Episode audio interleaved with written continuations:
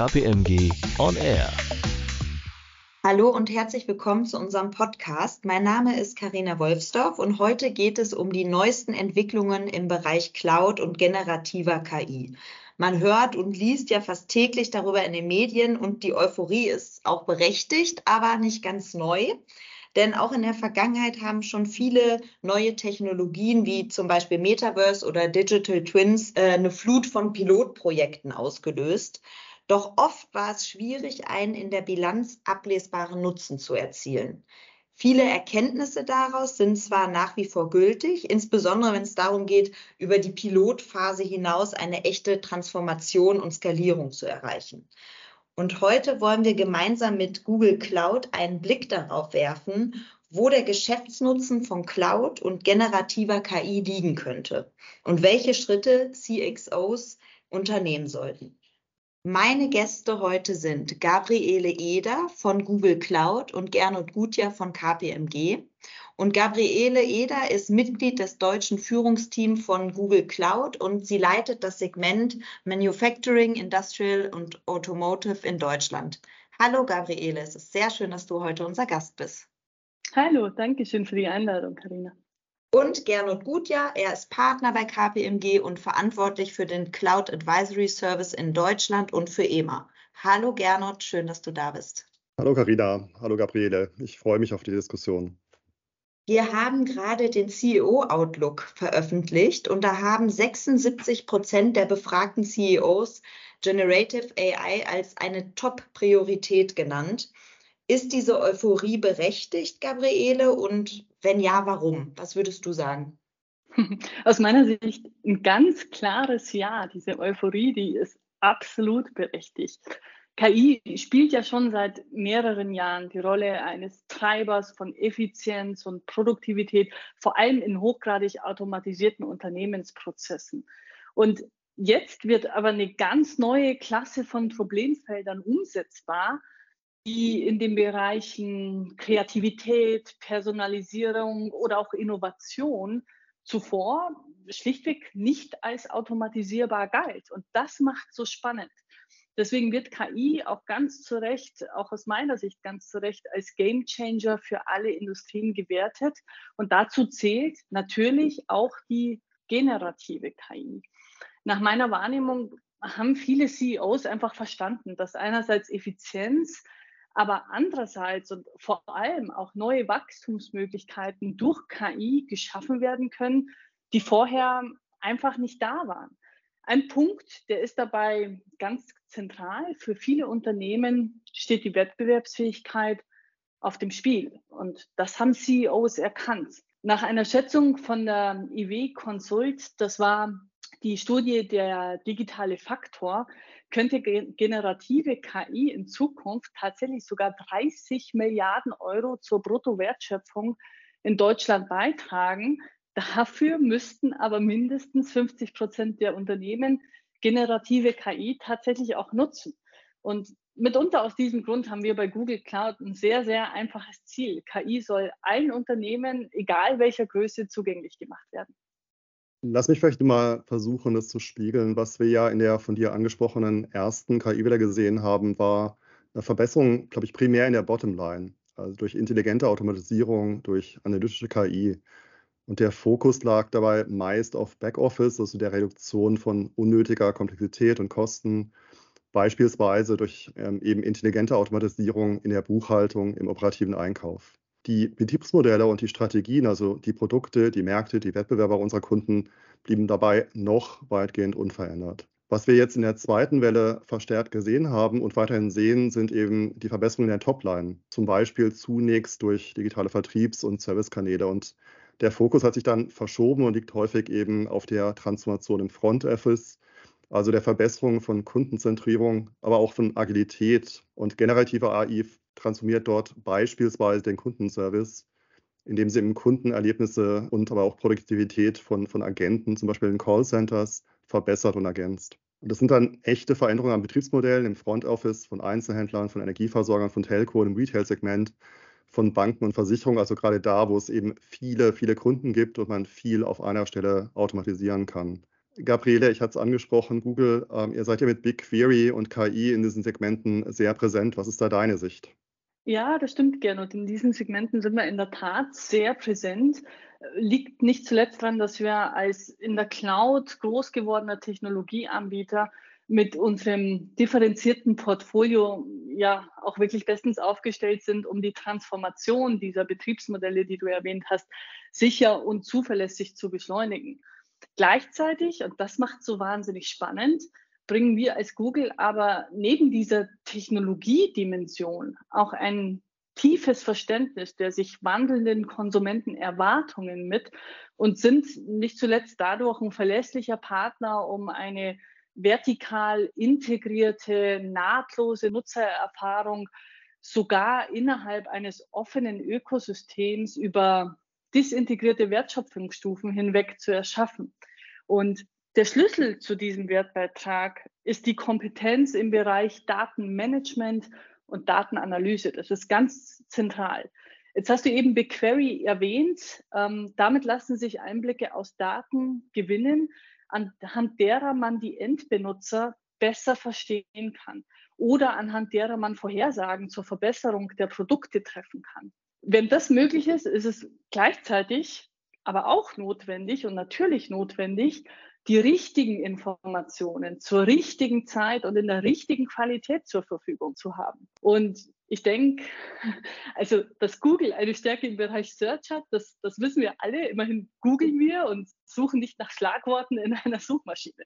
Und genau diese Stärke, die geben wir von unserer Seite auch an unsere Kunden weiter. Gabriele, du bist ja eben reingesprungen ähm, in die unterschiedlichen Wertschöpfungstiefen und damit eben tatsächlich ins Mitteloffice äh, von unseren Kunden.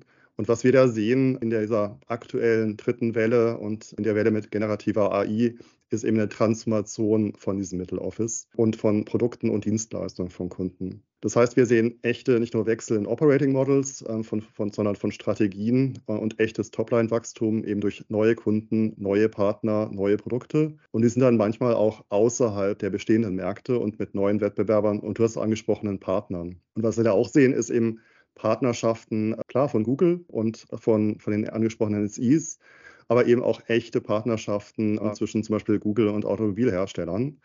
Und künstliche Intelligenz, glaube ich, gehört dann zu den Schlüsselfaktoren in der Automobilindustrie, klar bei Self-Driving, aber auch ähm, zum Teil bei Entertainment. Kannst du uns eine Einschätzung geben, wie sich der Sektor in Bezug auf KI entwickelt? Ein Punkt, wo KI in der Automobilindustrie definitiv bereits heute eine, wie du eben sagtest, Schlüsselrolle spielt, ist letztlich die Nutzererfahrung bei der Interaktion mit einem Fahrzeug, das sich dadurch ganz maßgeblich verändern kann. Und wir stehen hier wirklich erst noch ganz am Anfang und werden in den kommenden Jahren einen ganz rasanten technischen Fortschritt erleben, der unser aller Alltag ändert. Ich persönlich freue mich da extrem drauf. Es wird sich ganz anders anfühlen, ein Fahrzeug zu nutzen im Vergleich zu dem, was wir alle heute kennen. Google ist gerade in der Automobilindustrie sehr präsent. Unser Spektrum reicht da von Cloud und KI bis zu Android Automotive und auch Google Maps. Und das ist genau einer der Gründe, warum wir für viele OEMs und Automobilzulieferer ein interessanter Partner sind. Du erwähntest eben, Gernot, dass man da neue Partnerschaften sieht und das ist tatsächlich der Fall. Wir agieren hier auf Augenhöhe und mit einem gemeinsamen Ziel, Nämlich liegt unser Fokus bei diesen Partnerschaften immer auf einer Sache, der gemeinsamen Wertschöpfung. Und aus diesem Grund nutzen wir unsere ganze Bandbreite an differenzierten Services und denken da einfach nicht in Silos, sondern fokussieren den Kundennutzen. Das ist ganz zentral. Der Kundennutzen steht im Mittelpunkt. Wir denken letztlich bei allem, was wir tun, wie können wir dazu beitragen, dass das Erlebnis im Auto für den Nutzer wirklich maßgeblich zu verbessern. Und eins ist dabei ganz klar. Autofahrer, ich, ihr, viele andere Menschen da draußen erwarten heute dieselbe modernste User Experience, die wir alle von unseren Smartphones gewohnt sind. Die Ansprüche, die, die steigen da kontinuierlich. Und wir von Google Cloud und Google bringen da unser gesamtes Know-how und unsere Erfahrung in diese Partnerschaften mit ein. Die eigene Entwicklung natürlicher Sprachmodelle ist ein ganz zentrales Element. um besonders diese ansprechenden Kundenerlebnisse im Rahmen der Partnerschaften zu schaffen. Es klingt jetzt alles vielleicht ein bisschen abstrakt, deswegen ein kurzes Beispiel aus der Praxis, wo wir das erfolgreich im Rahmen einer strategischen Partnerschaft umsetzen, nämlich Continental. Auf der IAA in diesem Jahr haben wir angekündigt, dass Continental und Google Cloud gemeinsam ein intuitives Nutzererlebnis für Fahrerinnen und Fahrer schaffen wollen. Damit wird Continentals Vision vom softwaredefinierten Fahrzeug Realität. Der Fahrzeugnutzer, der kann beispielsweise nach dem richtigen Reifendruck für das Fahrzeug bei voller Beladung fragen oder im Urlaub nach Informationen zu Sehenswürdigkeiten auf der Strecke oder beim Ziel fragen. Die zugrunde liegende hierfür notwendige generative KI stellt die benötigten Informationen zusammen und kann dann sogar Folgefragen beantworten ohne dass der Nutzer den Kontext nochmal wiederholen muss. Ich finde das extrem spannend und auch sehr hilfreich im Alltag. Auf jeden Fall, danke für den Einblick. Ich habe noch mal zu Beginn äh, oder ich würde gerne noch mal auf den Beginn kommen, was ich eingangs gesagt hatte, nämlich, dass es gar nicht so einfach ist, durch Technologie einen in einer Bilanz ablesbaren Nutzen zu erzielen. Aber das gilt ja für euch bei Google gar nicht, denn äh, Googles Marktkapitalisierung ist von 360 Milliarden in 2014 auf 1,6 Billionen in 2023 gestiegen. Gabriele, was macht Google anders und richtig und äh, was können Organisationen von Google lernen? Also erstmal, wir wollen da an der Stelle auch trotz allem Erfolg bescheiden sein und nehmen für uns nicht den Anspruch, da mal salopp gesprochen die Weisheit mit Löffeln gefressen zu haben. Aber natürlich haben wir ein paar Eckpunkte, die wir fokussieren und von denen man sich vielleicht was abschauen kann. Zum einen baut Google kontinuierlich auf seine Stärken in der Software-Technologie auf. Wir erfinden uns dabei immer wieder neu und initiieren den Paradigmenwechsel auf allen Ebenen. Was meine ich damit? So sind wir nach einer Mobile-First-Strategie jetzt seit mehreren Jahren in der Phase des AI-First angekommen und wenden KI nicht mehr nur in unseren eigenen Produkten an, sondern ermöglichen unseren Kunden selber KI für ihre Transformation zu nutzen. Und wie hilfreich das ist, das zeigt sich für mich persönlich wirklich jeden Tag aufs Neue in meinem Alltag. Ein Beispiel, Workspace Do It AI, das ist quasi mein persönlicher Assistent in Workspace und Google Cloud.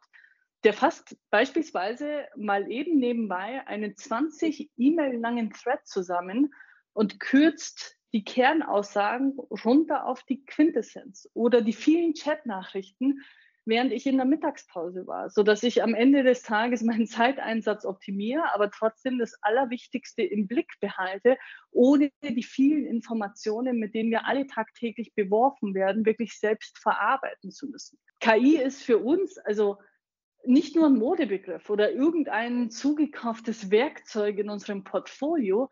Es ist vielmehr ein wirklich gelebtes Konzept, das wir tief verinnerlicht haben und tausendfach zur produktiven Nutzung gebracht haben. Gernot, was siehst du denn bei Kunden, die ihr beratet? Ich glaube, ich ganz was Ähnliches, was das, was Gabriele gerade eben beschrieben hat. Wenn KI einen signifikanten Beitrag zu Unternehmensergebnissen leisten kann, dann muss diese KI im gesamten Unternehmen skalieren. Eben nicht nur im, im Backoffice bei Effizienz, sondern eben auch im Front Office und im Middle Office an der Kernwertschöpfung. Und im Ingenieursland Deutschland heißt es, dass Unternehmen auch KI in Produkte und Dienstleistungen integrieren müssen. Und das hat ja Gabriele gerade eben für die Produkte und Dienstleistungen von Google selbst beschrieben. Und um dann eine Skalierung zu erreichen, ähm, sind eben strategische Partnerschaften notwendig und die sind anders ähm, als frühere Outsourcing-Beziehungen die waren eher transaktional. Beim Outsourcing geht es primär um Kosten und Skalierbarkeit, bei Cloud und eben gerade bei GRI geht es auch um Innovation und um Daten. Kannst du das noch ein bisschen konkretisieren? Was meinst du damit genau? Naja, also KI löst komplexe Optimierungsaufgaben. Und die Lösungen von KI sind umso besser, je mehr Daten ihr zur Verfügung stehen. Das kann man ganz einfach ablesen an der Größe der Modelle, zum Beispiel eben bei ähm, Large Language Models. Also gute KI nutzt damit Daten aus allen Bereichen von Unternehmen und die besten KIs nutzen sogar die Daten über Unternehmensgrenzen hinweg. Also wenn ich heute ein Large Language Model kaufe, dann ist es häufig trainiert auf das ganze Internet und eben auch über mehr als ein Unternehmen. Und das heißt, dass dort ähm, dann hinterher Unternehmen zusammenarbeiten muss. Und das heißt dann, dass alle Partner und alle Kunden dieser Partner davon profitieren müssen. Das hat Gabriele ja eben beschrieben mit der übergreifenden Optimierung. Mhm. Und wenn ich hierauf vielleicht kurz aufbauen darf, was du eben sagtest, Gernot, weil damit hast du einen absoluten Kernpunkt angesprochen, nämlich Daten, Datenschätze im Unternehmen, aber auch über Unternehmensgrenzen hinweg. Da haben wir von unserer Seite wahnsinnig viele Beispiele, wie Unternehmen interne Datenschätze mit diesen externen Datenquellen aus einem erweiterten Ökosystem ganz wertstiftend verbinden können.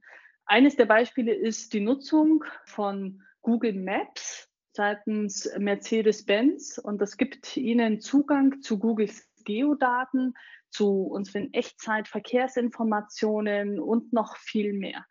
Wenn dann zum Beispiel Autodaten wie die Tankfüllung oder sogenannte Place Details von über 200 Millionen Orten weltweit verknüpft werden, dann kann eine KI wirklich sinnvolle Vorschläge machen, wann genau eine Tankstelle angefahren werden sollte, die zu dem speziellen Zeitpunkt, wenn ich dort bin, dann auch wirklich geöffnet hat. Oder eine KI kann empfehlen, die aktuelle Geschwindigkeit des Autos ganz elegant zu reduzieren, wenn die Kartendaten eine sehr spitze Kurve oder Kehre anzeigen. Das sind nur einige von zahlreichen Beispielen, wie die Analyse und die Korrelation von Daten auch über Unternehmensgrenzen hinweg einen Wert stiften kann. Ich würde ganz gerne noch mal zum Abschluss auf den eingangs erwähnten CEO-Outlook kommen. Da hatte ich gesagt, 76 Prozent der befragten CEOs sehen Generative AI als eine ihrer Top-Prioritäten, was Investitionen betrifft. Und die CEOs wissen, dass die richtigen Investitionen in dieser aufstrebenden Technologie auf jeden Fall einen strategischen Vorteil bieten, der sich im hohen Maße dann auszahlen wird. Und auf der anderen Seite aber falsche Investitionen zu Datenschutzproblemen führen können und auch rechtliche Verpflichtungen und eine Reihe ethischer Fragen aufwerfen. Was heißt das, Gernot, für Datensicherheit und Datenschutz? Zunächst mal sind wir davon auch überzeugt, dass künstliche Intelligenz das Potenzial hat, Wirtschaft zu verändern, zu transformieren. Und gleichzeitig beraten wir unsere Partner und Kunden dabei, dieses Potenzial zu nutzen, indem wir auch klare Prinzipien und ethische Leitplanken für einen verantwortungsvollen Einsatz ähm, von KI aufstellen. Und Verantwortung hat was zu tun mit Vertrauen und Vertrauen hat dann zwei Komponenten. Die erste ist, ähm, dass die Modelle selbst erstmal zuverlässig und transparent liefern. Also die müssen vertrauenswürdig sein in ihren Ergebnissen. Im weiteren Sinn geht es auch darum, dass die Anwendungen ähm, ethischen und rechtlichen Standards entsprechen. Das ist ein Bereich, wenn ich hier ergänzen darf, über den wir uns bei Google auch extrem viele Gedanken machen und in denen wir sehr viel investieren. Wir haben dann wahnsinnig hohen Anspruch an die Google AI. Wir wollen die besten Modelle mit den ethischen und rechtlichen Standards, wie eben von dir, Gernot, erwähnt, verbinden. Und diesen Anspruch, den haben wir auch ganz transparent und öffentlich in unseren KI-Prinzipien seit 2018 schon als Leitfaden dokumentiert. In 2018, da haben wir erstmals die eigenen KI-Grundsätze, die auf Fairness, auf Sicherheit, auf Datenschutz und auf Verantwortung beruhen. Und wir haben auch detaillierte Empfehlungen und Tools zur Verfügung gestellt, um andere Unternehmen zu befähigen, KI sinnvoll und für gute Zwecke einzusetzen. Und dazu kommt noch, wir führen regelmäßig ethische KI- und Machine Learning-Prüfungen durch, um sicherzustellen, dass wir mit der Dynamik eines sich wirklich sehr schnell verändernden Branche und Technologie Schritt halten. Wir stellen am Ende des Tages sicher, dass unsere KI wirtschaftlich, ethisch und zuverlässig einen Nutzen stiftet. Vielen Dank, Gabriele, und vielen Dank, Gernot, dass ihr uns einen Einblick gegeben habt, wie der Geschäftsnutzen von Cloud und generativer KI sein kann und das auch mit zahlreichen Beispielen gefüttert habt. Und die erwähnte Studie, den CEO Outlook, den können Sie auf www.kpmg.de abrufen. Und ich danke Ihnen fürs Zuhören und ich danke euch, dass ihr Gast wart im Podcast. Bis zum nächsten Mal. Ciao. Nochmal danke für die Einladung. Tschüss. Danke dir, Gabriele. Danke dir, Karina. KPMG On Air.